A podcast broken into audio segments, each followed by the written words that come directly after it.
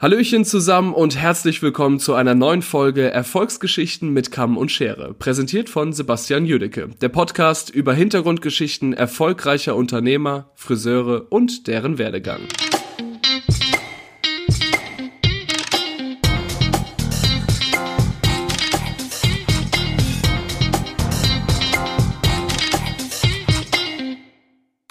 So, und da geht's auch schon wieder weiter. Danke fürs Warten, danke für die Geduld und fürs Interesse an der zweiten Folge. Wir starten wieder direkt in das Gespräch mit der lieben Mandy und dem Pietro von Pam. Viel Spaß bei der neuen Folge. Lasst uns mal ein bisschen vorhüpfen. Du habt gerade gesagt, London und die Erschaffung von Pam. Wie, wie, wie hat es gestartet? Also wir wissen ja jetzt von, von vorhin, ähm, wie die Namensgebung war, aber wie hat es jetzt äh, die, die Schule, der Salon euer, euer eigenes? Unser eigenes Baby. Genau, also eigentlich haben wir ganz klassisch gestartet, wie jeder von euch, wenn man sich selbstständig macht. Wir haben äh, ein Existenzgründungsdarlehen genommen, wir haben einen alten Salon gesucht, damit wir keine Nutzungsänderungen machen müssen, sondern einfach äh, die Gegebenheiten nutzen können, wie Wasserleitungen und so weiter. Haben allerdings den wirklich damals, wir hatten auch keine Kohle, ja, haben damals aber mit viel Eigenanteil äh, und ich sage immer, das war unser Bauhaussalon. Äh, also nicht nur Bauhaus als Design, sondern als äh, also Umbauhaus. der Bau, oh, Umbauhaus, genau. Da hat der Petro das erste Mal in seinem Leben zum Beispiel einen Boden verlegt, ja. Also äh, das waren so Sachen und ich habe gestrichen und gemalert. Also wir haben dort nichts drin gelassen, was war alt, also was drin war. Wir haben wirklich komplett alles rausgerissen, neu gemacht. Und äh, da gab es die erste Erfahrung, nämlich, ich weiß noch, die ersten Kunden, die reinkamen, es gab viele, die gesagt haben, wow, wow, wow, ja, aber die ersten Kunden, die reinkamen, das waren ja Stammkunden, die haben alle gesagt, oh Gott, wie sieht's jetzt hier aus? Warum? Die den alten Salon kannten. So ist. Wir haben okay. den ein Stück Geschichte weggenommen gehabt. Das mhm. muss man heute sagen. Warum? Wir haben natürlich wirklich die runden Spiegel weggemacht, die waren damals eben für uns nicht modern und äh, haben wirklich alles gestrichen, offen, frei und nicht so äh, die war, das war so ein verschachtelter Salon mit Vorhängen und so weiter und wir haben alles offen, frei und eben ein bisschen wie ein Bauhaussalon gemacht, also von der Größe her. Und das war für viele Stammkunden äh, wirklich ein Horror. Ne? Die haben das als viel zu hell, viel zu offen, viel zu laut empfunden und äh, da haben wir auch gemerkt, okay, äh, es ist nicht so einfach, einen Salon zu übernehmen wenn du eine eigene Idee hast. Also die ja. Generation war ja auch eine alte Generation. Richtig. Das war ein Salon bestehend in den 50er Jahren. Genau. Und wir glauben, okay. da wurde auch nie umgebaut. Ja? ja, nur gestrichen. Genau. Und diese Menschen auf diesem Stadt, in diesem Stadtteil, in dem wir sind, wir sind ja in Mannheim-Lindenhof, das ist ja nicht Zentrum, nee. sondern wir sind definitiv ähm, vor, vor der Stadt. Genau, also das Tolle ist, der Bahnhof äh, ist in einer Diagonalen, du kannst zu Fuß zu uns kommen und dann in die Stadt zehn Minuten, das ist schon toll und wir sind definitiv eher der Insider, ja. Genau. Okay. Also, da, wir hätten, ich glaube, unser Glück war, dass wir hier nicht gelebt haben, weder sie noch ich. Genau, wir waren voll, ohne Vorurteile. Genau. Weil, weil, hätten wir hier gelebt, hätte jed, hätten wir Angst gehabt, im Lindenhof uns selbstständig zu machen, genau. weil da ist zwar Geld, aber es ist, äh, es sind alte Leute. Ja. ja. Und äh, wir haben aber diesen Salon einfach genommen und haben auch uns wohlgefühlt sofort in ihm.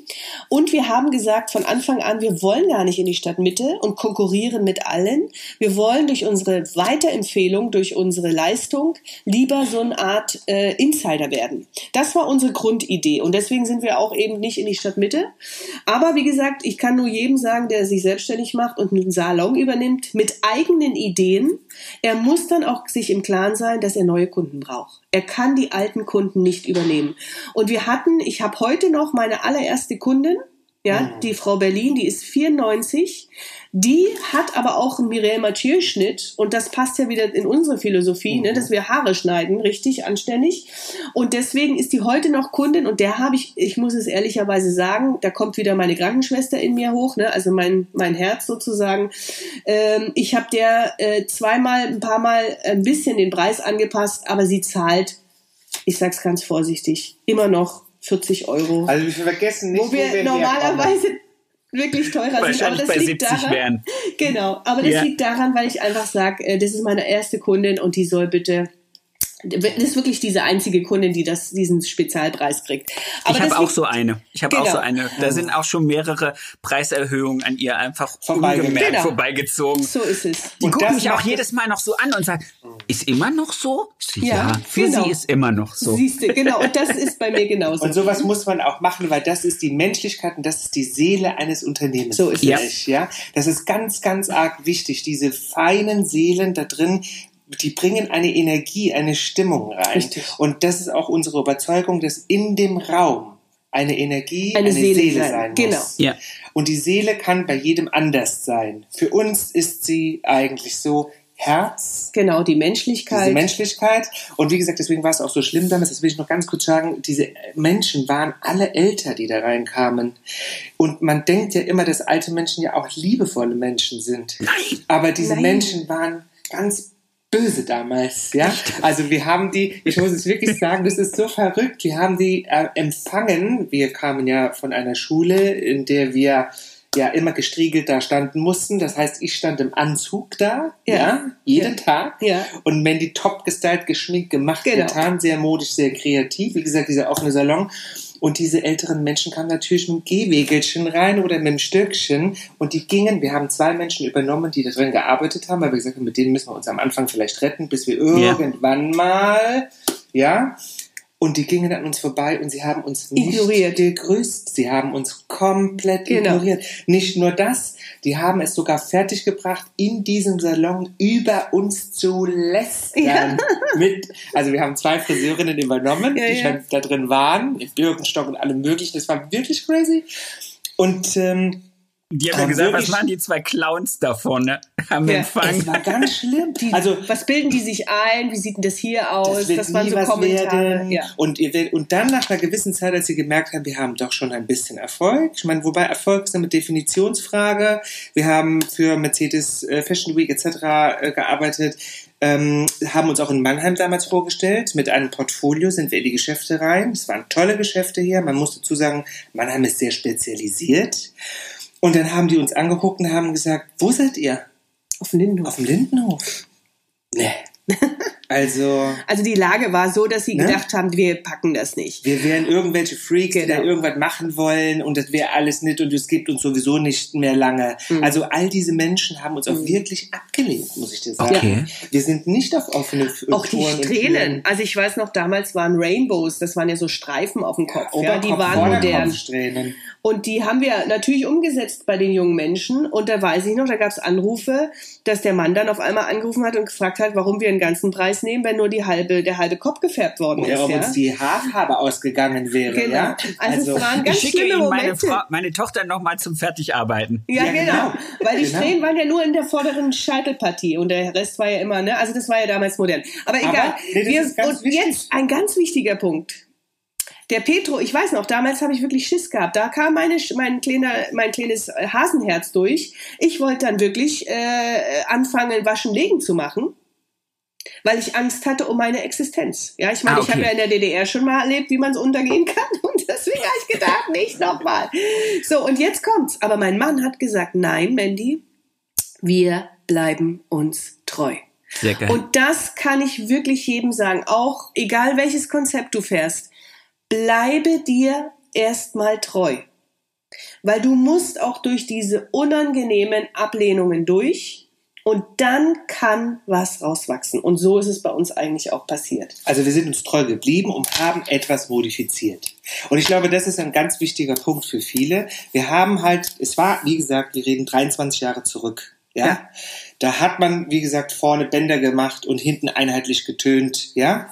Und natürlich, was haben, oder haben den ganzen Oberkopf in Bändern, Streifen, was auch immer. Was haben wir gemacht? Wir haben modifiziert. Wir haben gesagt, okay, wir machen vorne unsere Bänder dünner und setzen hinten über klassische Foliensträhnen rein. Haben es also verweichlicht für diesen Ort, wo wir gerade sind. Aber man hat immer noch die Kreativität letztendlich da drin gesehen, mhm. ja. Und ich will jetzt noch eins noch ganz schnell korrigieren wegen ja. diesen Menschen, wenn man ja. nämlich am Ball bleibt, sich treu bleibt. Und wir haben immer gesagt, was machen wir jetzt? Ändern wir etwas? Äh, sonst gehen wir unter. Ähm, diese Menschen sind irgendwann mal, diese bösen Menschen, nicht mehr gekommen. Mal, doch, die Ach sind so. irgendwann mal nett geworden. Sie so. haben uns irgendwann mal, sie haben wirklich zu ihren Friseurinnen gesagt, du wirst schon sehen, wenn die jetzt erfolgreich sind, schmeißen die uns raus und schmeißen auch euch raus. Und wir haben es nicht getan. Nee. Und da kommt wieder dieses Herz und diese ja. Seele raus, ja. Wir hatten auch, wir zwei gerade, ich meine, wir sind ja die ältesten Hasen drin gewesen von den Jungen und von den zwei Eltern natürlich jüngere, äh, haben uns gesagt, auch wenn wir erfolgreich sein werden, vergessen wir nie, dass diese Frauen und diese Menschen vor uns da waren. Unsere Kunden haben uns öfter mal angesprochen, haben gesagt, was ist das denn? Wieso arbeitet denn die bei euch? Weil so eine ältere Oma mit ich meine, solche Dauerwickler habe ich noch nie gesehen, so dünn sind die gewesen. ja? Und dann diese kam, Knochenfinger? Ja, genau. Und dann kam auch noch auf diese alkalische Welle ja, noch Wärme. auch noch Wärme drauf. Da bin ich zu Mandy gerannt und habe gesagt, wir müssen da sofort einschreiten. Und ich weiß auch, wir haben einmal gesagt, da kommt keine Wärme mehr drauf, bevor die ganzen Haare abbrechen. Diese Dauerwelle war danach eine Rekla, weil die Frau wollte das so. Mhm. ja, auf jeden Fall, wir sind uns treu geblieben. Wir haben auch, als wir erfolgreich waren, auch keinen Platz mehr hatten und auch größer geworden sind vom Team, haben mhm. wir diese Frau Moritz, so hieß sie damals, eine von diesen zwei, die immer loyal uns gegenüber war. Die hat nicht über uns gelästert mit ihren Kunden, sondern die andere, und die ist dann gegangen, also gegangen worden, irgendwann mal, die haben wir bis vor ein paar Jahren. Bis vor fünf Jahren. Die ist bei uns in Rente gegangen eigentlich. Ja. Oh, schön. Haben wir, also die haben wir wirklich 10, 15 Jahre haben wir die, äh, hat die als Aushilfe bei uns mitgearbeitet, genau. obwohl wir schon der Innenladen waren, obwohl wir schon alle schickimicki waren oder ja. was auch immer, wie man uns bezeichnet. Ja, sie will. durfte noch Birkenstock tragen. Aber sie durfte ja. den Birkenstock und, und mit Kittelschürze durfte die bei uns genau. noch. Und wir haben mit Kittelschürz? Ja. Die hatte eine Kittelschürze. Geil. Doch, und die hat überhaupt nicht ins Bild gepasst. Und auch diese älteren Kundinnen natürlich. Aber das zu diesen egal. Punks, die wir manchmal da drin sitzen, hatten nicht gepasst. Und auch unsere Kunden haben uns darauf angesprochen, so nach dem Motto, das passt doch gar nicht. Und ich finde, da muss man jetzt ehrlich sagen, ich meine, das kann jeder für sich selbst entscheiden. Aber wir haben für uns immer Farbe bekannt und haben gesagt, ich habe eine Oma, ich liebe meine Oma. Und ich glaube, dass das wichtig ist, dass man Menschen, egal wie sie aussehen, weil das ist ja auch unser Beruf, urteile nicht, wie derjenige aussieht, was er hat, was er nicht hat. Das siehst du ihm ja auch gar nicht an, yeah. sondern nimm den Menschen wahr, weil das ist ja unser Beruf und mach das Schönste, Beste, äh, daraus, was du machen kannst, mit ihm zusammen, geh mit ihm einen Weg und mach ihn glücklich, wie du als Krankenschwester dich bezeichnet mhm. hast mhm. oder mhm. wie auch immer. Mhm. Und da gibt es kein, nee, der passt nicht zu mir. Wir haben uns breit aufgestellt von der ersten Sekunde an. Ich mhm. habe noch nie eingelegt. Ich habe durch Kunden von mir im Salon habe ich einlegen gelernt mit Borstenwickler. Am Anfang, ich hatte Angst, ich hatte wirklich Angst, ja? ja. Ich hatte Angst, und dann sagten die Kunden, nein, ich möchte, dass sie mir die Haare schneiden. Und da habe ich gesagt, ja, aber ich kann nicht eindrehen. Dann hat sie gesagt, äh, sie können das, wenn sie wollen. Das waren wirklich Menschen, die waren 80 Jahre alt. Ähm, dann sage ich ihnen wie und sie probieren das. Ich habe Geil. einlegen gelernt mit diesen Kundinnen. Mhm, weil die unbedingt zu ihm wollten. Ne? Ja, und ich hatte eine Kundin, die war auch eine ganz tolle, Frau Wallburg war mhm. das, Frau Basler, Frau Wallburg, das waren Geschwister. Frau Basler war eher ärmlicher, Frau Wallburg war schon, hatte schon etwas mehr irgendwie und die kamen jede Woche zum Waschen legen. Ich betone Waschen legen. Ja. ja. Und irgendwann stand diese 80-Jährige da, immer, saß in meinem Stuhl und hat gesagt, und er hat geraucht, eine nach der anderen. Er hat geraucht. Das war noch ja. die Zeit, wo wir geraucht geraucht haben. Geraucht, geraucht, geraucht. Und er hat gesagt, ähm, ich möchte heute, dass sie mir auch die Haare schneiden wie diesen anderen Menschen. Mit diesen anderen Menschen. Ja, die, den anderen Kunden im Salon. Ja? ja. Und dann habe ich gemeint, was meinen Sie damit? Und dann hat sie gesagt, ich bestehe darauf, auch mich hinzustellen. Ja? Der Petru schneidet im Stehen ich, manche Haarschnitte. Genau, ich habe äh, Haarschnitte im Stehen ich geschnitten. Ich habe das zweimal gemacht und beides Mal sind mir die Mädels umgekippt. Ach. Und seitdem habe ich gesagt, ich so, okay. und wenn ich liege, ja, die ja. sitzen.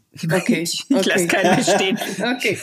Ja, Im Sommer passiert das ab und zu ja. bei jungen Mädels. Ja, die Jungen haben ja, wenig das ist mir zweimal im Sommer passiert und dann ja. habe ich gesagt, genau. nee, also, ja, das ist Horror. Im Sommer scheiße, muss man, genau. Es ist scheiße, jemanden zu fangen, wenn man eine Schere in der Hand oh, hat. Nee, Voll. das ist ganz gefährlich. Das ist richtig. Also mir ist das Gott sei Dank noch nie passiert, aber man muss schon auf den Kreislauf achten und den Mädchen dann vorher sagen, so als Tipp, äh, solltest du merken, halte es nicht aus, sondern sag Bescheid, weil gerade im Sommer, wenn die nicht getrunken, gegessen, Zuckerspiegel, ja. weil schmal sein wollen, auf Zack. einer Stelle stehen, wumm macht's ja. da, absolut, ja. Ja, ja aber, aber Entschuldigung, ich, Ja. Die, die, die ältere Dame wollte auch im Stehen geschnitten ja, genau. werden. Und da ist, die hat mir so viel beigebracht. Sie hat mir das Eindrehen beigebracht letztendlich und beigebracht, dass ich nicht unterscheiden soll, jung oder alt. Ich habe daraufhin gelernt, zu sagen, ich stelle es immer ins Angebot. Ob ja. jung, alt. Ich urteile oder ich sage, ich entscheide nicht für einen Menschen. Und das Dritte, was sie uns beigebracht hat, war auch eine ganz entscheidende Sache. Das war uns beiden persönlich, für uns beide. Die haben uns dann auch wirklich natürlich geliebt, zum Kaffee trinken eingeladen oder was zu essen mittags vorbeigebracht oder, oder, oder. Und die haben immer gesagt, Petro und Mandy, vergessen Sie das nie, was ich Ihnen sage, weil das waren ja Frauen, die ihre Männer im Krieg verloren haben, ja. Äh, gehen sie nie ins Bett abends, ohne sich nicht vorher mit ihrer Frau vertragen zu haben. Denn sie wissen nicht, ob ihre Frau, oder zu ihr haben sie gesagt, ihr Mann, am nächsten Tag noch aufsteht. Ja, ja. Ganz genau, noch da ist. Uh. Ne? Und das waren immer so, ich sage, ein Leben, das Leben ist eine Journey, eine Reise. Ja? ja. Und jeder hat eine Botschaft für einen. Und diese Botschaften haben wir versucht in unser PEM mhm. äh, immer mit einzubringen, weil all diese Bausteine, ja, immer schon von der Lehre angefangen, Eltern, Freunde, auch da haben wir ja auch Leute gehabt, die irgendwann mal gesagt haben, als wir so erfolgreich auf Bühnen gestanden sind, also ich wollte nie auf eine Bühne. Ich war immer einer, der gesagt hat, ich will hinter der Bühne arbeiten, aber ich will nicht auf die Bühne. Mich hat man immer auf die Bühne geschubst und hat mich rausgezeigt. Ich vor allem. Ja? Ich habe das immer gesagt. Du musst jetzt machen. Und dann habe ich mich auch mitreißen lassen, ja. Ähm, da gab es auch Menschen, die gesagt haben, also das vergesse ich auch nie. Meine Mutter war da eine davon, die äh, gesagt hat, Petro, du hast dich verändert. Dann habe ich gesagt, klar habe ich mich verändert. Und dann hat sie nur gesagt, das ist auch so ein kleines Beispiel für demütig sein, ehrfürchtig sein und dankbar sein für die Botschaften und auch hellhörig sein. Und dann, gesagt, und dann hat sie gesagt, aber nicht zum Positiven. Mhm. Und dann habe ich mir das überlegt und habe ich gedacht, wieso gönnt sie mir jetzt nicht meinen Erfolg? Wieso gönnt sie mir nicht, dass ich jetzt das habe, was ich immer schon wollte? Aber ich hatte eins verloren. Ich hatte den Blick fürs Detail verloren. Ah, wo okay. ich herkomme, wodurch ich das bekommen habe und dass ich dankbar sein muss und mein Dienst weiter es auch weitergeben. Mhm. Also unser yeah. Motor ist Education, weil wir wollen unsere Erfahrungswerte so simpel wie möglich, so viel wie nötig, so schnell wie möglich Leuten mitzuteilen und ich grenze nicht ein so nach dem Motto, du musst das erst in zehn Jahren können, weil du bist noch viel zu jung, weil ich sage, wer gibt dir eigentlich vor, dass da deine Grenze ist? Ja. Nur du alleine. Cool. Und das ist unser Beweggrund, warum wir eigentlich Education machen. Wir mhm. wollen all unseren Erfahrungsschatz, all unseren Erfahrungswert mit dem geringstmöglichsten Nutzen, den höchst äh, Aufwand, den höchstmöglichen Nutzen erzielen, dass du am Ende des Tages nach Hause gehst, einfach zufrieden bist mit deiner, glücklich bist mit deiner Arbeit und nicht so ausgebrannt als Friseur. Denn das Technische ist eigentlich nicht die Herausforderung. Die Herausforderung ist, finde ich, oder wir, sind eigentlich gerade diese Befindlichkeiten der Menschen Ah. Ja, der Mensch selbst, der rote Teppich. Muss der Kaffeelöffel wirklich rechts liegen und musst du wirklich wissen, dass er vier Zucker im Kaffee braucht? Und musst du ihn wirklich von der ersten Sekunde an alles stehen und liegen lassen und fallen lassen und sofort ihm einen Teppich ausrollen? Wir finden, das ist eigentlich nicht wirklich wichtig. Und nee. mittlerweile schätzen auch das unsere Kunden, dass sie wissen, dass wir sie schätzen als Mensch. Ja. Und nicht, weil sie von und zu sind. Von oder? und zu sind. Und das ja. war auch ein Vorteil damals, Mandy, glaube ich, als wir da rein sind. Die ersten Kunden, die uns ja nicht kannten, die sagten, ich bin Frau sowieso und ich wohne in dieser und dieser Straße. Ah, und die kenne ich leider nicht. Ne? Und wir konnten sagen, genau, ich bin zugezogen und ich weiß nicht, wo das ist, ja. Aber so, so ging's mir, so ging's mir auch, als ich hier nach Ludwigsburg gekommen bin und bei meinem damaligen Chef angefangen habe, auch ein äh, sehr, sehr äh, bekannter Intercoiffeurname hier bei uns in der Region. Und der hatte auch diesen ganzen alten Ludwigsburger Industrieadel bei sich sitzen. Mhm. Und ich da halt einfach hin. Ich kam von Hannover runter, einfach so in meinem laissez-fairen so und meinte dann so, hieß es, Sebastian, sind Sie so gut und schamponieren Sie schon mal die Kundin, die sitzt da. Okay, ich hin. Frau, adrett gekleidet, schwarze ganz klassischer Bob, ganz äh, schönes Pony, Mikropony, weiße Bluse. Also wirklich toll. Und ich gehe hin und sage, ich so, schönen guten Tag. Ich hatte ihren Namen einfach nicht mehr auf, auf dem Schirm. Ich war auch nicht nochmal zum Buch gegangen und hatte nicht nochmal geguckt. Und sag, ich so, gute Frau, wenn Sie, oder, oder, ja, gute Frau, wenn Sie so nett sind und mir zum Waschbecken folgen würden. Ich die Haare gewaschen, ein schönes Tüdelüde und wieder zurück. Am Ende von der Behandlung habe ich dann von meinem Chef äh, ein kurzes Gespräch an die Backe gekriegt. Und ich gesagt, Sebastian, äh, so reden Sie nie wieder mit unseren Kunden. Und sage ich, okay, was habe ich getan? Sie ja, ähm, Sie können die Frau nicht beleidigen. Und dann sage ich, was habe ich gesagt? Und dann, ja, sie hat gemeint, Sie hätten gute Frau zu ihr gesagt. Und dann sage ich, ja, oh. habe ich. Also, äh, das macht man nicht. Dann sage ich so, okay, das ist aus der Region, wo ich herkomme, ist das jetzt kein Schimpfwort. Ähm, und ich wollte auch nicht, dass diese Frau sich jetzt deswegen irgendwie despektierlich angefasst fühlt oder so. Aber da habe ich schon gemerkt, okay, es gibt, und das jetzt nur mal andersrum. Es gibt auch Menschen, die einen sehr, sehr hohen Wert drauf gelegt haben, mhm. ähm, dass in ihrem Salon auch diese Standesriten eingehalten wurden. Gerade mhm. um diesen ganzen Industrieadel sozusagen äh, die Füße zu küssen oder mhm. im Laden zu halten. Mhm. Da da bin ich immer irgendwie nicht ganz mit Komfort gegangen. Und mir waren mhm. auch immer die Leute lieber, oder es war andersrum so, dass ich das äh, angenehmere zurückgespiegelt bekommen habe von den Leuten, die mit mit meiner Art nett, höflich, freundlich, offen auf die Leute zuzugehen, äh, auch wiedergekriegt habe. Also ist so ein ganz einfaches, blödes Beispiel. Es hängt mir immer noch im Kopf. Also auch eine von diesen äh, wohl situierten Damen, die da reinkam, irgendwann mal in so einem nebligen Novembertag, die kam durch die Tür und sofort beschlug ihre Brille. Mhm. Und jeder wollte ihr gleich äh, den Hof machen. Und ich bin dann nur hingegangen, habe gesagt, na, heute haben wir aber sehr großen Bodennebel, oder? Und die ist in schallendes Gelächter ausgebrochen und hat, hat die Brille abgenommen, hat gesagt, ha Sebastian, schön, dass Sie da sind. Ich gebe Ihnen gleich meine Jacke. Und dann habe ich gesagt, gerne, und ich bringe sie zu Ihrem Platz. Das war eine, die konnte mit sowas. Die konnte auch mhm. mit so einer gewissen Ironie und einem kleinen äh, Ham Humor einfach umgehen. Und manche konnten das nie. Und da, das fand ich immer schwierig. Und ich habe oh. bei mir im Salon das Glück, dass ich immer sage, das ist unser kleines Theater für jeden. Und die Leute kommen rein und fühlen sich wohl. Ich habe auch ganz am Anfang gesagt, ich fände es cool, es würde mich so freuen, wenn die Leute dran vorbeigehen äh, und einfach kurz reinwinken würden, weil sie sehen, dass wir vielleicht vor einer Rezeption stehen oder uns irgendwie und die machen es und das freut mich so. Die haben keinen Termin, kommen kurz vorbei und sagen, wie geht's euch?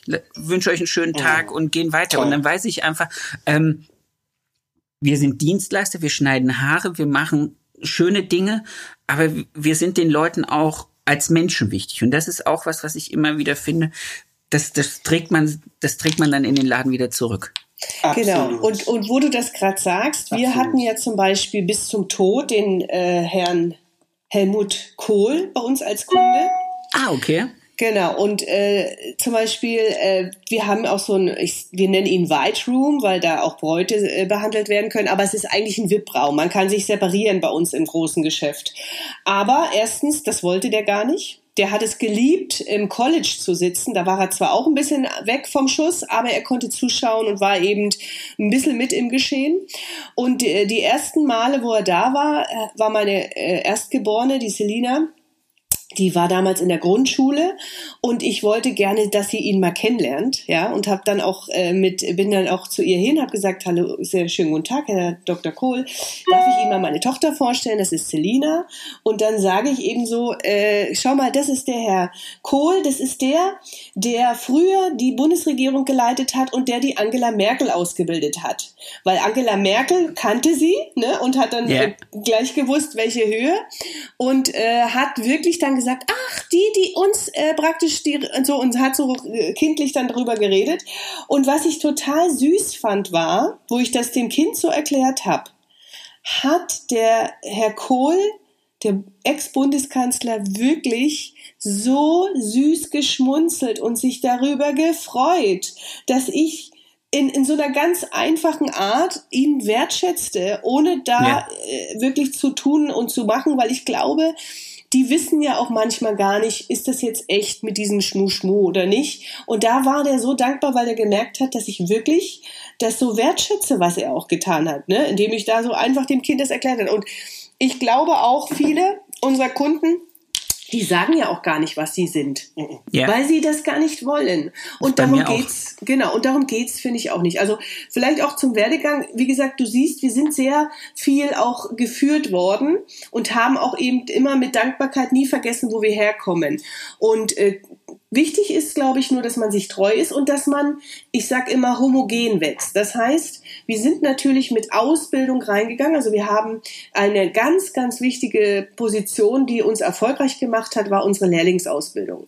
Und das war eigentlich auch, ich sag's mal so, unsere Babys, die dann später äh, wie Kinder groß geworden sind, bei uns geblieben sind und Karriere gemacht haben. Ne? Also ich habe, Gott sei Dank haben wir das Glück, dass wir Mitarbeiter haben, die zum Teil 20 Jahre noch schon bei uns arbeiten. Schön. Zwei Stück, ja. Und mit denen haben, so wie mit den Kunden, wie wir mit den Kunden durchs Leben gehen, mit Kinderkriegen und heiraten und groß und älter werden, sind wir auch mit unseren Mitarbeitern zum größten Teil äh, zusammengewachsen und haben viele Jahre mit denen verbracht. Und dadurch konnten wir dann auch mit diesem Wachstum, mit diesem normalen homogenen Wachstum, konnten wir auch ähm, irgendwann sagen, wir können das Risiko eines 350 Quadratmeter Ladens stemmen. Und den, da sind wir ja heute noch drinne. Und dort ist auch eben ein Teil abgegrenzt, was man mit Trennwänden und so weiter äh, halbieren kann. Und dort gibt es unser College. Ja, also das ist unsere, unsere Entstehung. Und äh, wie gesagt, vor 20 Jahren hätten wir nie gedacht, dass das unser Weg ist oder unser Ziel ist oder wie auch immer, dass wir dort so groß werden und eben sowas erreichen. Gewünscht haben wir es schon immer. Der Wunsch war da, die Vision war da. Aber der Weg ist das Ziel. Und ja. im Weg gehören viele Säulen. Also Menschlichkeit, sich treu bleiben, eine mega tolle Ausbildung, ja, ich finde dann auch, wir haben so eine, so eine Slogans, so eine, so eine Philosophie bei uns in der Firma. Der Petro hat schon gesagt, smart and clever. Das heißt also, mit dem geringstmöglichen Aufwand den höchsten Nutzen. Also, das ja. heißt, wir wollen die Kunden nicht verarschen. Die sollen bei uns eine tolle Leistung kriegen, die sollen eine tolle Beratungsleistung kriegen und, und, und. Aber natürlich wollen wir uns auch nicht verkünsteln. Ich will nicht drei Stunden Balayage machen und dann 100 Euro nehmen. Das ist diese Geschichte, die wir auch unseren Lehrlingen schon beibringen, ja. Und äh, was wir auch unseren Lehrlingen beibringen, ist, dass Esprit genauso wichtig ist wie Rhetorik und Haare schneiden. Also Rhetorik, du musst sprachlich dich trainieren. Du musst mit den Kunden ja äh, kommunikativ zusammenkommen. Ja. Und Esprit ist halt die, die dein, deine Einstellung im Kopf. Ne, wenn ich die ganzen Tag nur denke, ich bin schlecht, ich bin schlecht, ich bin schlecht, ja, dann werde ich auch so rumlaufen. Und so werde ich Körpersignale aussenden. Und ja. eine Kundin hat dann Angst von dir eine Haarfarbe zu kriegen, weil sie denkt, oh Gott, die kann das bestimmt nicht so, wie die rumläuft. Wir wissen ja manchmal gar nicht, was wir für, in, äh, äh wie sage ich, äh, nicht objektiv, sondern äh, wenn man äh, unbewusst, was wir Subjektiv. für unbewusste, genau, Signale senden, wenn wir unser Mindmap nicht in Ordnung gekriegt haben im Kopf, weißt du? Ja. Und ich glaube, äh, gerade in unserer Branche wird es alles nur reduziert auf, auf Haare färben, lange Haare stylen und äh, ein bisschen die Haare machen. Nein, der Beruf ist so viel mehr. Und wenn man es ja. richtig macht, ist, ist ein wirklich, und das hört man ja auch gestern auch bei der Frau Vize. Sie ja. liebt ihren Beruf, sie ist glücklich, ja, wo sie bei Hart und Fair gesprochen hat. Und du hörst wirklich bei den erfolgreichen Menschen oft raus, dass sie genau diese, äh, diese Liebe zum Beruf gefunden haben und sie verwirklichen. Und dann kommt der Erfolg von alleine finde dann ich. Lässt es, dann lässt es sich auch gar nicht vermeiden. Richtig. Weil es gibt, es gibt dieses wunderschöne alte chinesische Sprichwort, wenn du etwas gut kannst, geh auf eine Insel, die Leute werden eine Brücke zu dir bauen. Und ja, so ist das sehr einfach. schön. Das ist auch schön. Und so, so ist es auch. Also da, ja. deswegen ist jetzt auch, um das jetzt mal runterzubrechen, der Ort, wo ihr jetzt seid oder der Ort, wo ich bin, ähm, ob das jetzt äh, Innenstadtlage ist, ob das jetzt ein Penthouse ist, ob das mhm. irgendwo am Rand ist, das ist erstmal nicht, nicht für uns so wichtig, Richtig. sondern für uns ist wichtig, dass das, was wir gut können, gut machen, mit Liebe machen. Richtig, unbedingt. Und, und was ich jetzt, weil du es gerade gesagt hast, äh, wegen dem äh, in Scheiß verkaufen, ich habe das den Tag auch zu meinen neuen Stylisten gesagt. Ich habe gesagt, diese Leute, das Wichtigste, was wir nie aus den Augen verlieren dürfen, ist, dass wir mit dem Wertvollsten der Leute umgehen. Und das ist auch mhm. ihre eigene Zeit. Ja. Wir können die nicht, nur weil wir sagen, wir machen es jetzt super, super aufwendig, vier Stunden in den Sitz zwingen und äh, Tönung, Farbe, Glossing, Pflege, dies, bum, bam. Das muss auch zielorientiert einfach und schnell ein, guten, ein gutes Ergebnis hinkriegen, ohne dass wir den Leuten vier Stunden ihres Lebens dafür klauen, Richtig. bei uns zu verbringen. Nicht, weil es nicht schön ist, sondern ja. einfach, weil das, es ist unhöflich, mit der Zeit der Leute so umzugehen. Richtig, genau. Also so empfinde ich das. Ich wollte auch nicht, ähm, ich habe jetzt keine Haare auf dem Kopf, aber ich wollte jetzt, ich kann es jetzt auch nicht mit was anderem, aber wenn ich dann irgendwo hinkomme und sage, äh, ja, nehmen Sie erstmal Platz und dann bringen wir ihn und dann machen wir dies und dann nicht. Nein, ich bin jetzt da, jetzt können wir loslegen und äh, wenn es dann zu Ende ist und es gut ist, ist auch okay. Mhm. Es muss keine drei Stunden gehen, wenn es in zwei mhm. Stunden geht. So, das finde ich halt auch ganz, ganz wichtig. Aber nochmal auf dieses Mindmapping zurückzukommen. Ähm, es ist vielleicht auch so ein bisschen das, was immer noch von außen an unsere Branche rangetragen wird und was viele Stylistinnen und Stylisten da draußen, die vielleicht jetzt nicht die Möglichkeit haben, in so einem tollen Salon wie eurem zu stehen und äh, von so bewusst lebenden Unternehmern geführt werden, ja, mhm. äh, dann auch dieses Mindmapping sich selber überhaupt einzurichten. Also ähm, ja, aber da gebe ich dir mein Beispiel wieder. Ja. Ich kam aus der DDR, ich dachte, ich bin die Designerin, ja. Also wenn ich in der DDR in den Club gegangen bin, ja, also Diskothek, ja, und ich Leute kennengelernt hatte. Ich meine, das war ja mit, mit 20 macht man das ja oder mit 16. Ne? Da fängt man ja gerade erst so richtig an, in die Szene zu gehen. Wenn ich damals in der DDR gesagt hatte, ich bin Friseurin, hatte ich sofort fünf Fans. Also ja. Fans, die mich äh, gehuldigt haben und ach Gott, wie toll und erzähl mal und ach, du bist ja so eine tolle. Warum? Das ist ja heute auch so, wenn du heute sagst, du bist Modedesigner dann, oder Influencer, dann bist du sofort, hast du gleich fünf Fans, ja, oder fünf Freunde. Ja. So. Dann komme ich, und jetzt kommt der Schnitt. Vielleicht ist das auch wirklich wichtig, dass man manchmal sich bewusst macht, was passiert. Dann kommt der Schnitt mit der Grenze, ja, also sprich, die äh, DDR gibt es nicht mehr. Ich komme in die BRD. Ich gehe in den Club. Ich lerne wieder Leute kennen. Ich bin die gleiche Person. Und wenn ich dann gesagt habe, ich bin Friseurin, habe ich das nicht verstanden, dann haben die mich erstmal angeguckt, als wenn ich nicht bis drei zählen kann.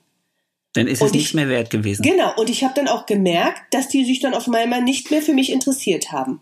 Ich war wirklich, ich war, ich war damals 17 oder so, ich war damals wirklich sehr unglücklich, weil ich gespürt habe, dass meine Äußerung ein Bild von mir abgibt, was ich gar nicht bin, was ich auch nicht kannte vorher. Ja. Noch dazu meine Unsicherheit als Ossi, ne? Also das war schon schwierig. Ich habe aber dann angefangen, eine Strategie zu entwickeln, die dann mich wiederum in ein anderes Licht rückte.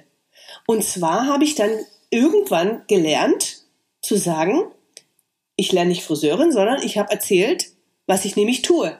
Ich habe da nicht gesagt, ich lerne Friseurin, sondern ich habe gesagt, ich bin äh, Stylistin und berate Menschen, wie sie ihre ihre, äh, wie sie erfolgreicher werden können.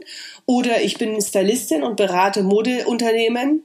Oder ich bin äh, Stylistin. Also ich habe dann immer Kunstwörter benutzt ja. und habe eigentlich nur erzählt, was mein Anspruch ist. Und was ich dann da war tue. das Standing ein ganz anderes. Dann hat nie wieder jemand gefragt, was du Friseur lernst. Die, wussten, ja. die, die, die haben dann gedacht, das ist ein eigener Beruf, so wie äh, Visagist oder sowas, ja und haben nie wieder nachgefragt. Und ich war weiterhin die Mandy und ich war sogar eben vielleicht dann interessanter, weil manche sich dann für Fashion interessiert haben oder oder. Ja. Und ich glaube, das ist der Punkt. Wir müssen nicht, also ich finde, wir dürfen nicht sagen, ich finde es zwar schon schade, dass es so ist, dass wir immer wieder den gleichen Topf geschmissen werden, ja. Aber ich glaube, wenn wir das ändern wollen, dann müssen wir es ändern, weil wir es von uns aus ändern und unsere in, äh, Meinung ändern und unser System ändern und unsere Einstellung ändern. Ich glaube ja auch, dass es irgendwann mal wie bei den Köchen sein wird, dass wir die fünf, die drei, äh, die ein Sterne Köche haben, ja, und dass wir die Systemgastronomen haben. Das ist ja jetzt schon da, ne? Also du kannst Koch lernen und kannst eben sagen, ich will einfach Geld verdienen oder ich will einfach nur ein Schle äh, äh so mein Ding machen und eine Ernährung äh, zubereiten. Und dabei äh, will ich aber nicht gestresst werden und alles ist gut, ja. Und es gibt welche, die sagen, ich erhebe Kochen zur Kunst. Ja. So, und, und so das Gleiche wird auch. auch mit Handwerk sein. Ja, ich meine ganz ehrlich, momentan ist es, es wird auch noch, glaube ich, auch die Krise wird uns da ein bisschen helfen. Es wird, was die Handwerker anbelangt, schon so sein, dass wir immer mehr gefragt sein werden. Ja, ja, also, äh, und deswegen kannst du dann auch eben sagen, werde ich ein Haardesigner? Oder werde ich ein Haarhandab, also Haarabschneider, so nennen wir das immer, wenn wir das unseren äh, Lehrlingen erklärt. Ich sage immer, ich bin Handwerker und kein Maschinenführer.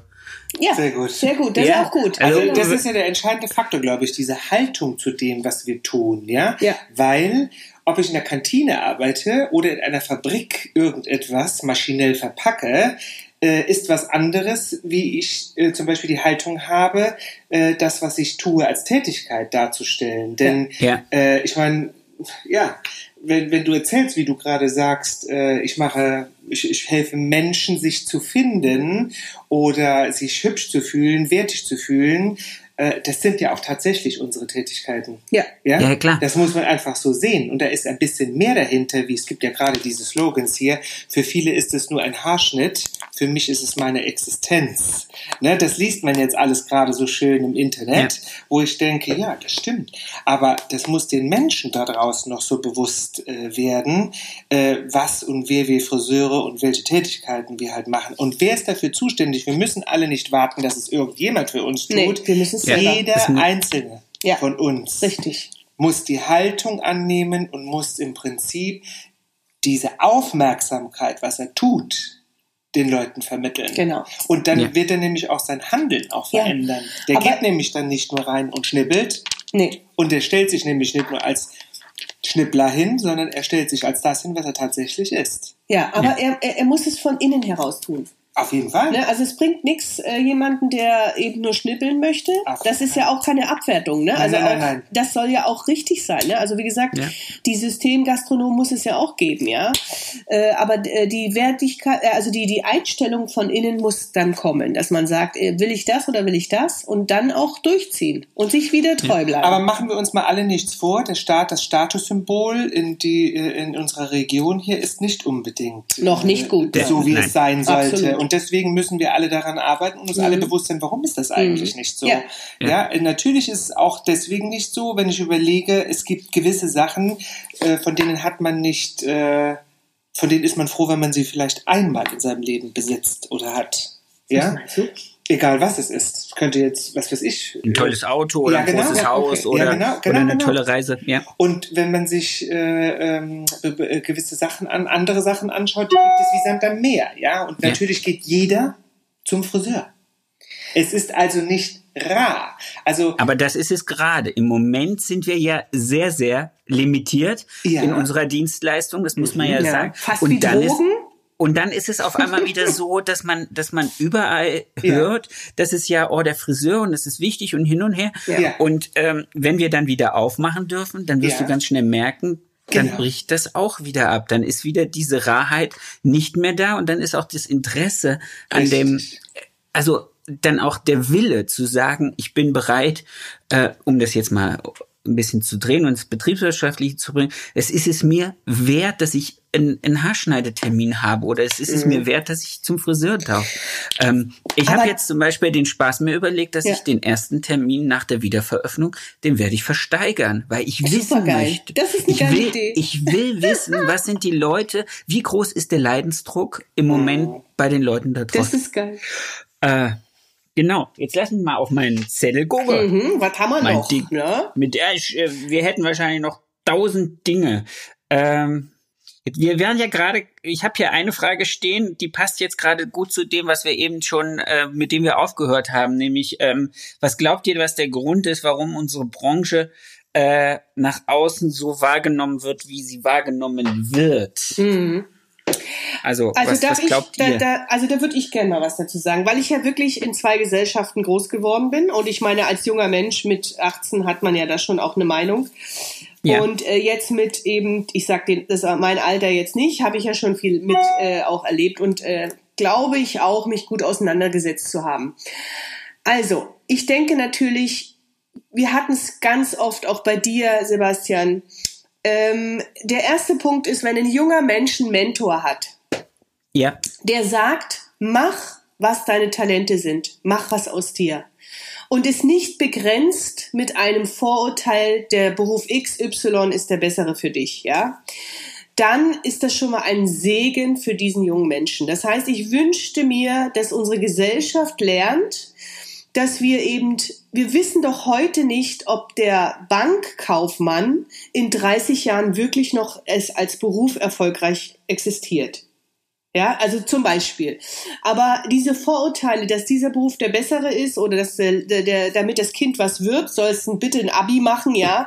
Das sind ja. so Sachen, die ich schwierig finde. Ich würde eben wünschen, dass die Eltern und die äh, Mentoren der Kinder wirklich sich eher mal aufs Kind einlassen und eben auch mal sagen, du darfst eben auch mal das tun, wo du denkst, dass es was ist. Also ich finde Praktiken wichtig und so weiter, weil ich glaube, wir verlieren in unserer Branche ganz viele junge Menschen, die nicht Friseur lernen, weil jemand sagt, mach's bitte nicht. Das ist ja. das Erste. Und das Zweite ist natürlich auch, ähm, welche Erwartungshaltungen schüren wir als Selbstständige, als Ausbilder. Und jetzt kommt das nächste dazu, als Innung, als Handwerkskammer, als Ausbildungsberater. Ja, also ich kann nur sagen, ich konnte viele Menschen überzeugen, dass der Beruf ein toller Beruf ist. Aber ich weiß, dass im Jobcenter Menschen sitzen, die gucken ein Mädchen an und gucken auf die Zensuren und sagen, naja, bei den Noten solltest du Friseur werden. Und das kann nicht sein. Das ist ja auch wieder ein Manipulieren, ja. Und ja. äh, ich sag, ich habe das auch schon mal wirklich gesagt, ich bin auch nicht bereit, ein Mülleimer für irgendwelchen gescheiterten Schulabgänger zu sein, ja. Äh, und da frage ich mich auch wirklich manchmal, wo ist da eine Innung, wo ist da eben ein Zentralverband, wo können wir da, außer ein Video zu drehen, vielleicht doch äh, mit, mit Events, ich meine, die jungen Leute stehen doch auf Events und auf nicht auf eine Messe, ja. Also ich rede nicht von einer Jobmesse, sondern ich rede wirklich von, warum können wir nicht irgendwie einen Club mieten und dort alle jungen Leute mit Abgang, Abgangsjahrgängen mal einladen und denen mal zeigen, was äh, aus dem Friseurberuf alles möglich ist oder wie auch immer. Image-Videos meinst du, ne? Genau. Also da ist leider, äh, äh da ist leider finde ich zu wenig äh, wenn das Lobbys sein sollen, äh, wir haben zu wenig Lobby. Ja, also wir haben zu wenig, okay. zu wenig äh, ehrenamtliche oder äh, politisch Engagierte, die unsere Branche hochbringen äh, wollen. Die Industrie versucht's, ja, aber natürlich klar, da ist immer dann äh, wird immer schnell der Beigeschmack des Profites äh, gesehen. Aber da muss ich ganz ehrlich sagen, die machen ja wenigstens. Ne? Und warte mal ganz kurz, Petro, ganz kurz. Was ich noch wichtig finde, jetzt bin ich sonst nicht raus.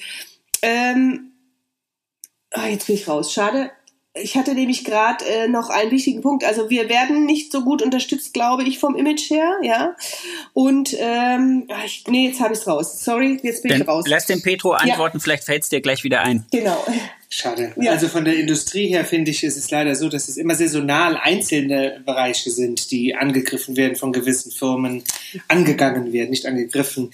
Äh, ich ja. fände, und das würde ich mir wünschen, dass die Industrie sich zusammentut, egal welche Firma das jetzt ist, und dass sie an diesem Projekt gemeinsam arbeiten. Ich mhm. weiß, dass das eine riesen Herausforderung und eine Challenge ist mhm. letztendlich, aber ich glaube, jeder Einzelne kann nicht so viel bewegen. Mhm. Ja? Und mir ist schon klar, dass die Firma X, Firma Y, äh, jeder für sich selbst natürlich positioniert, aber letztendlich ist es das geht Globale. Um Absolut. Ja. Mittlerweile geht es wirklich um das Globale. Und du hast das Thema eben mit der Schule angeschnitten, dass äh, äh, die schlechte Notendurchschnitte haben, äh, zu denen man sagt, äh, lernt doch Friseur. Ich meine, ich kenne es natürlich auch anders. Wir haben auch eine Zeit lang sehr viele äh, Abiturienten, Realschulabgänger gehabt, äh, wo die Lehrer zu denen gesagt haben, warum sitzen sie hier? Sie sollten entweder für Lehramt studieren oder sie sollten das machen, wo ich mir dann denke, äh, das hat auch wieder was mit Haltung zu tun.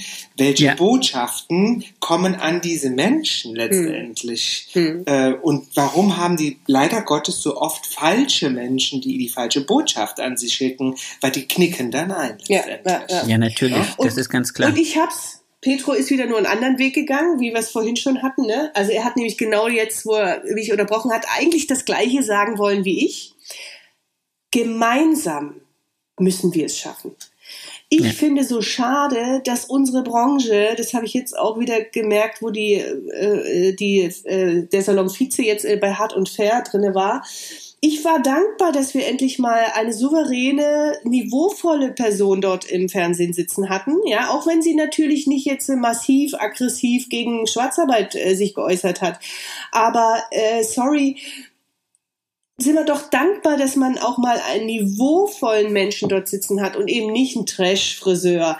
Und ja. äh, was ich gelesen habe, und das ist so typisch für unsere Branche, wir, wir tun dann gleich unsere Kollegen angreifen. Mhm. Und da muss ich, ich sagen, finde, das, das, ist eine Kultur, äh, das macht kein Arzt. Äh, bei den Ärzten nee. machen die das nicht und auch nicht im medizinischen Personal. Die sind dann füreinander da um ein Problem zu lösen und die zerfleischen sich nicht. Und ich würde mir manchmal wünschen, dass eben wir Friseure verstehen, dass wir nur gemeinsam erfolgreich sein können, wenn wir gemeinsam gegen schlechte Ausbildung, gegen schlechte Preise und so weiter vorgehen, weil dann ja. reagiert, glaube ich, auch eine Handwerkskammer, dann reagiert auch eine Innung. Aber wir, wir machen immer nur so kleine Süppchen und tun uns gegenseitig manchmal auch dann gerne die Augen aushacken. Und das, ja. das bringt uns nicht weiter. Und wenn wir das ne- schaffen, dass wir das alle verstehen, dann glaube ich, äh, dann wird es der Branche nicht sofort. Aber ich sag mal, ein Trend setzt sich ja alle sieben Jahre durch. Und wenn die Krise dazu führt, dass wir mehr zusammenarbeiten, so wie wir jetzt, Sebastian, ja, und äh, das ist mir ja auch beim letzten Lockdown aufgefallen, dass wir viel mehr doch zusammen machen jetzt. Ja? ja? Ich glaube, dass dann wirklich in sieben Jahren wir sagen können, die Krise war gut für uns. Weil dann hat sich geändert. Ich glaube auch, dass es eine große Marktbereinigung mit sich bringt, mhm. in vielerlei Hinsicht. Mhm. Es wird äh, schwere Verluste geben auf der auf, auf allen Breiten, also ob das jetzt die kleinen sind, ob das die ganz großen sind, ob das die mittendrin sind, die die glauben eigentlich, sie schaffen es ganz gut. Genauso werden auch welche drunter durchrutschen, wo man sagt, ah, den hätte ich es jetzt gegönnt, wenn sie es nicht schaffen. Aber so wird es einfach bleiben. Was ich glaube, was wir haben, und das fällt mir diesmal, gerade jetzt in den letzten drei Wochen, mehr auf als beim ersten Mal, als im ersten Lockdown. Es gibt extrem großen Futterneid. Ja. Wir haben alle im Moment nichts. Ja. Jeder von uns muss dafür, es gibt, im, beim ersten Mal hatte ich so die, die, das Gefühl, es gibt so eine Innovationswelle. Es Richtig. gibt so einen, so einen Antrieb an Unternehmertum, die sagen, wow, okay, wir haben jetzt nicht die Möglichkeit auf normalen Wege, sprich über Kunden im Salon, Haare schneiden, färben, Geld zu verdienen. Wie kriege ich es hin, Beratung zu verkaufen? Wie kriege ich es hin, Produkte und Gutscheine zu verkaufen? Wie kriege ich es hin, ähm, irgendwie mein Unternehmen über Wasser zu halten? Und im Moment habe ich nur noch das Gefühl, dass äh, so eine Frustration und Stagnation ist beim zweiten Mal. Also mhm. ich glaube, äh, uns, uns fehlt so ein bisschen gerade diese unternehmerische Vision für danach. Ja. Das ist das, was ich glaube, was, was ich gerade habe. Genau. Und das, das finde ich, ist gerade. Das stimmt. Das, das drückt so das ganz arg durch. Und das entsteht. Ja.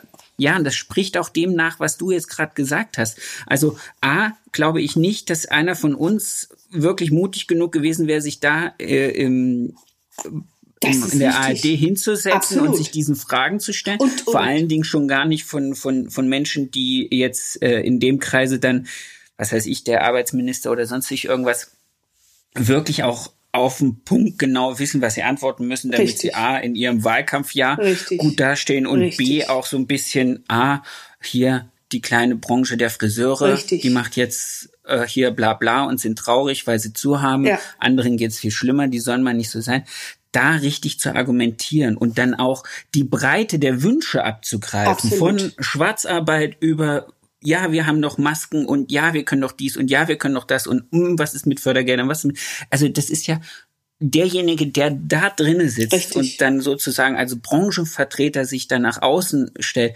Mhm.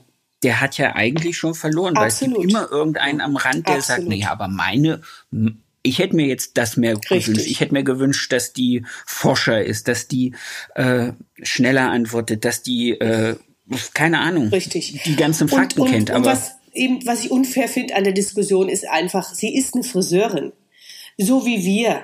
Sie ist nicht mhm. geschult, wie du sagst, wie ein Politiker auf Kommunikation. Sie ist kein Unternehmensberater und wird dir jetzt vorrechnen, wie das mit der Überbrückungshilfe aussieht. Ja, genau. Etc. bla bla. Und das nächste ist, äh, selbst bei Schwarzarbeit, ganz ehrlich, ähm, tu dich doch mal dazu positionieren. Da wirst du auch zerfleischt, ja? Natürlich. Ja, also auch, auch wenn also, du das argumentierst als äh, Straf, äh, also als Straftat, dann wird dir ja auch gleich vorgerechnet, dass das ja äh, unfair ist, was du gerade sagst, weil wir ja alle kein Geld haben, etc. Also ich finde das auch sehr schwierig gerade, aber ich sag dir, Sebastian, auch hier, das ist ein Abreibeprozess. Ja ich glaube, wir Menschen und wir Friseure in unserer Branche werden jetzt auch viel, und das ist ja, das kannst du ja Gott sei Dank in Social Media auch ein bisschen steuern, was du dir anguckst. Und dadurch werden wir auch viel wieder Input bekommen, wo wir doch wieder auch äh, äh, weitergehen und eine Vision entwickeln können. Eine neue Vision, weil so hätte es ja auch nicht mehr weitergehen können. Sorry me.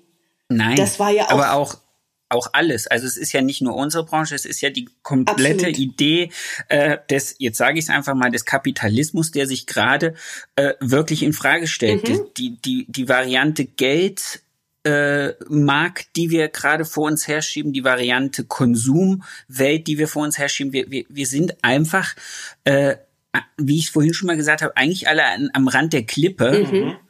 und, und retten uns mit Konsum einfach äh, über die nächste Dekade, das, das, das wird ein sehr, sehr großer, sehr, sehr massiver soziologischer und kultureller Umbruch. Genau. Und das nicht nur in Europa, das wird das.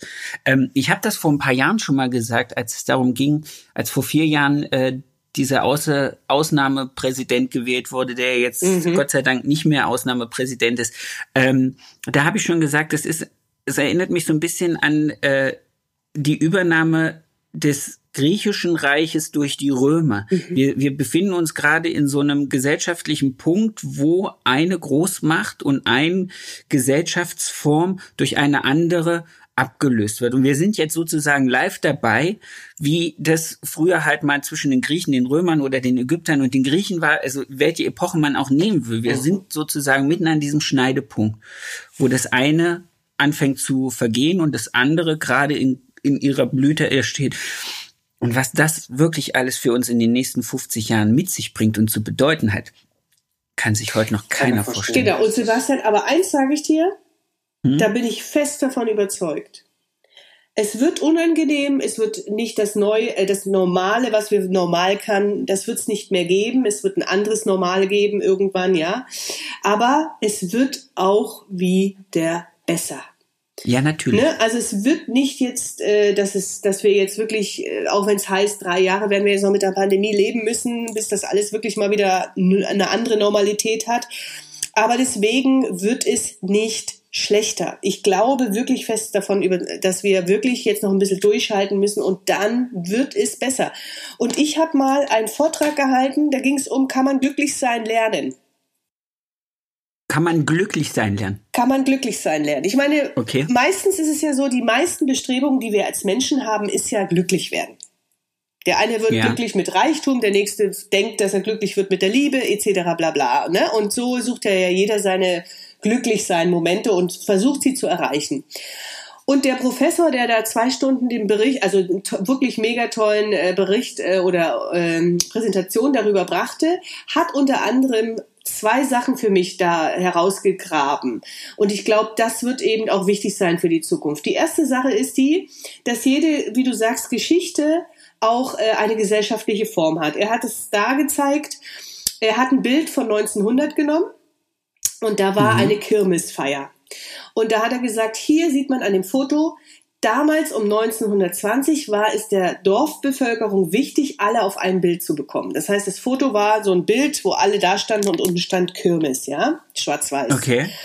Und dann hat er gesagt, und heute ist dieses Bild der Kirmes anders und hat ein Foto gezeigt, wie fünf, sechs Jugendliche ihr eigenes Handy hochhielten und von sich ein Handy, also ein Foto machten. Als Gruppe Wer? zwar, aber jeder sein eigenes Foto. Ja. Und er hat gesagt, heute eben ist es nicht die Gruppe, die wichtig ist, sondern das Individuelle, das Individuum. Und warum das gesellschaftlich so ist, hat er auch erklärt. Er hat eben gesagt, damals 1900 gab es den Krieg, da gab es Hunger, da gab es Not. Das heißt, man schaffte diese Gesicht, Geschichte nur zu überleben, wenn man in einer Gemeinschaft gebettet war, wenn man zu einem Verband, zu einem Verein, zu einer Dorfgemeinschaft gehörte. Alleine ja. hat man diese Zeit nicht geschafft. Man brauchte sich zusammen als Team. Und wir haben heute ja durch alles, was wir hatten, durch den Überfluss, haben wir eher es nicht mehr gebraucht, ein Team zu sein.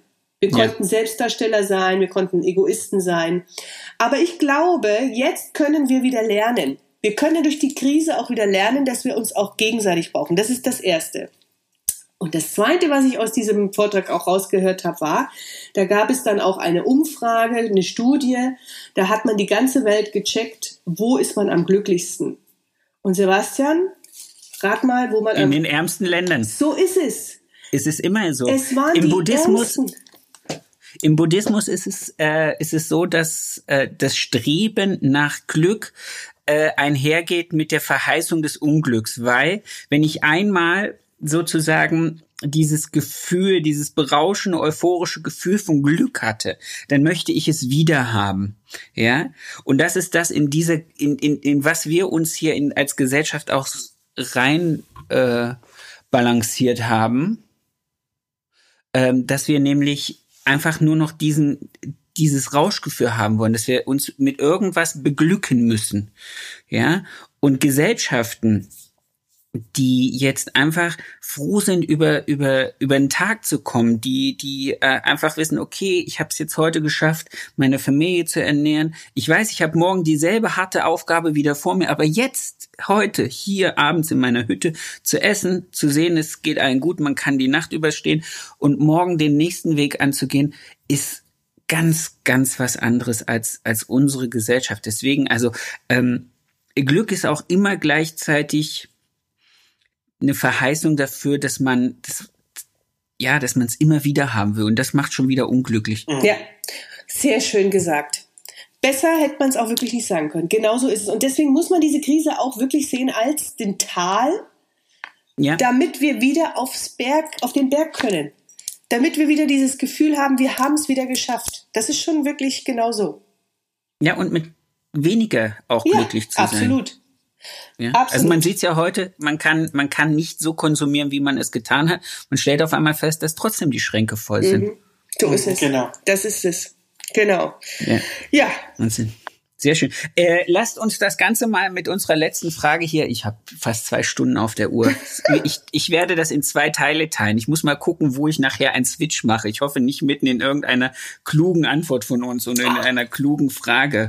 Ähm, ihr dürft euch jetzt einer von euch äh, mir seinen schönsten Kundenmoment mit uns teilen? Jetzt sind wir am überlegen. Keiner, keiner der Zuhörer sieht jetzt eure Gesichter, ja. aber ich sehe es. Das ist wunderbar. Das ist sehr schön. Oh, Wahnsinn. Ich hatte so Gibt's viele. Gibt es einen spontanen Moment? Oh, ich hatte so viele. Also ich muss ganz ehrlich sagen, ich hatte so viele verschiedene, dass ich jetzt gar nicht einen einzigen rauspicken könnte. Mhm, Finde ich auch. Also Zufriedenheit ist ja schon dieser Moment, der uns glücklich macht. Ich habe keinen besonderen, wo ich jetzt sage, da bin ich jetzt. Also ich kann es vielleicht andersrum nochmal er erzählen. Ich hatte ja mal vor neun Jahren eine Krebserkrankung und habe mich zwei Jahre damit rumgeschlagen, ob ich dieses Leben noch weiterleben darf oder nicht, mit Chemotherapie und so weiter. Ich hatte danach wirklich Probleme, in die Branche zurückzugehen, weil ich natürlich gedacht habe, wie, wie banal sich über einen Pony aufzuregen, der zu kurz ist. Wie banal sich über eine Haarfarbe, die ein Tick zu rot, ein Tick zu blau, ein Tick zu grün ist, aufzuregen. Wie banal, ja. dass man sich stundenlang über Haarfarben unterhalten muss. Auch wir Friseure, ne? Äh, und, und das war für mich ganz schwierig. Ich habe nicht okay. gewusst, welchen Sinn macht es, wieder Friseurin zu werden. Okay. Und ich habe den Sinn aber dann, ich habe zwar als Unternehmerin noch fungiert, ne, ich bin in, in den Salon gegangen und habe schon noch äh, so ein bisschen Organisation und so weiter gemacht, aber ich war eben nicht am Kunden, weil ich einfach keinen Sinn mehr drin gesehen habe. Und den Sinn habe ich dann wieder gesehen, weil ich wirklich, und das ist das, was mir die Kunden wiedergespiegelt haben, ich bin nicht die Friseurin, die ihnen die Haare macht. Ich bin die Freundin, die ihr zuhört. Ich bin die Trösterin, weil die Mutter gerade gestorben ist. Ich bin die Ideengeberin für Kindererziehung. Ich bin für viele Menschen, die ich seit 20 Jahren begleite, wirklich eine, also Psychologin würde ich nicht sagen, aber ich bin eine Ratgeberin, eine Ratgeberin und eine, eine Seelenglücklichmacherin. Und ich sehe wirklich meinen Beruf mittlerweile als Energie in liebevoller Art, die ich den Menschen wiedergebe und die sich danach besser fühlen, schöner, glücklicher, geliebter, wertgeschätzter. Und das ist das Einzige, was mich wieder brachte zum, oh, ich liebe meinen Beruf. Es ist nicht das Haare schneiden. Es ist der Mensch. Und deswegen bin ich so dankbar für jede Kleinigkeit. Ob das der kleine Sohn ist, der auf die Welt gekommen ist und immer erzählt, ich will wieder zur Mandy zum Haare schneiden. Wo ich denke, mein Gott, ich habe schon ein Kind, was ich gar nicht was ich nur eine halbe Stunde aller vier Monate habe, habe ich so geprägt, dass das an mich denkt, ja. Dann, äh, dann eine, eine, eben eine Mutter, die eben sagt, mein Gott, Mann, ich bin immer so dankbar, wenn du mir das, oh, bla bla bla. Also, oder eben die, wie jetzt Petro erzählt hat, die zwei alten Damen, die zwei Schwestern. Für die waren wir wie Enkelkinder. Ja, mhm. ich glaube, wenn das nicht so verpönt war, hätten wir wahrscheinlich sogar, wären wir ins Erbe gekommen, ja, weil einfach die uns so geliebt haben. Und ich denke mir, welcher Beruf kann dir solche Wertschätzung eigentlich bieten, wo du mit deinen Kunden, die dir dein Geld in den Salon tragen, gleichzeitig du mit denen Blumen gemeinsam mitbringen. genau das Leben teilst, mit denen zusammen feierst ihre Hochzeit, ihre Kinder kriegen, aber auch die schlimmen Sachen. Und du bist immer mittendrin. Zeig ja. mir bitte, wer ist das? Und deswegen muss ich ganz ehrlich sagen, es gibt bei mir keine besonderen Momente, es gibt bei mir ganz viele Momente und man könnte nochmal drei Stunden erzählen, was es alles für schöne Sachen gab in unserem Beruf. Ja. Von jung bis alt, von traurig bis glücklich. Und von daher, ja. Ja, aber in dem Fall haben sich ja die Kunden wieder zurückgeholt. Ja. Mhm. Die Menschen. Das, ja, und das ist doch, das ist doch super. Das ist doch ein ganz, ganz tolles Schlusswort. Ihr zwei, das war jetzt wirklich, das hat mir richtig, richtig doll Spaß gemacht. Danke. A, euch kennenzulernen, B, dieses wunderbare Gespräch mit euch führen zu dürfen und, und von euch lernen zu können und eure, eure Einstellung zum Leben, zur Arbeit, zu eurer Wahnsinn, Wahnsinn. Wir danken Hätte ich dir. mir nicht wünschen können. Wir danken dir von Herzen. Sehr, sehr gerne. Ich wünsche euch eine ganz, ganz tolle Woche. Ich hoffe, wir sehen uns äh, demnächst mal irgendwo in echt, in mhm. Real Life, auf einer Messe, auf einer Veranstaltung irgendwo. Äh, bleibt gesund, bleibt so, wie ihr seid. Äh, und ja, ganz hoffentlich bald mal irgendwie so zum Anfassen. Oh ja, und zum da, das wäre schön. Bleib du auch bitte gesund. Ganz genau. Und alles Liebe. Danke. Und als letzten Satz von mir, wenn du uns brauchst, wir schaffen es gemeinsam. Meld dich. Das mache ich. Sehr, sehr also, gerne. Das würde ich machen. Bis dann. Genießt eure Woche weiterhin. Dankeschön. Du auch. Tschüss. Ciao. Bis bald. Tschüss. Ciao. Das war's schon wieder mit dieser Folge. Ich wünsche euch ganz viel Spaß. Ich hoffe, ihr könntet alle etwas für euch rausnehmen. Ich möchte mich noch ganz recht herzlich bei meinem Tonmeister Tobi Ziegler bedanken von Das Bomb, der immer dafür sorgt, dass das, was ich hier zusammenquassel, hinterher bei euch auf den Ohren in einer guten Qualität ankommt. Vielen lieben Dank dafür. Für mehr Infos, für äh, noch mehr Input zur Folge guckt einfach in den Show Notes. Da ist alles verlinkt, was zum jeweiligen Gast ganz interessant ist. Ich wünsche euch eine erfolgreiche Woche und bis zur nächsten Folge. Euer Sebastian.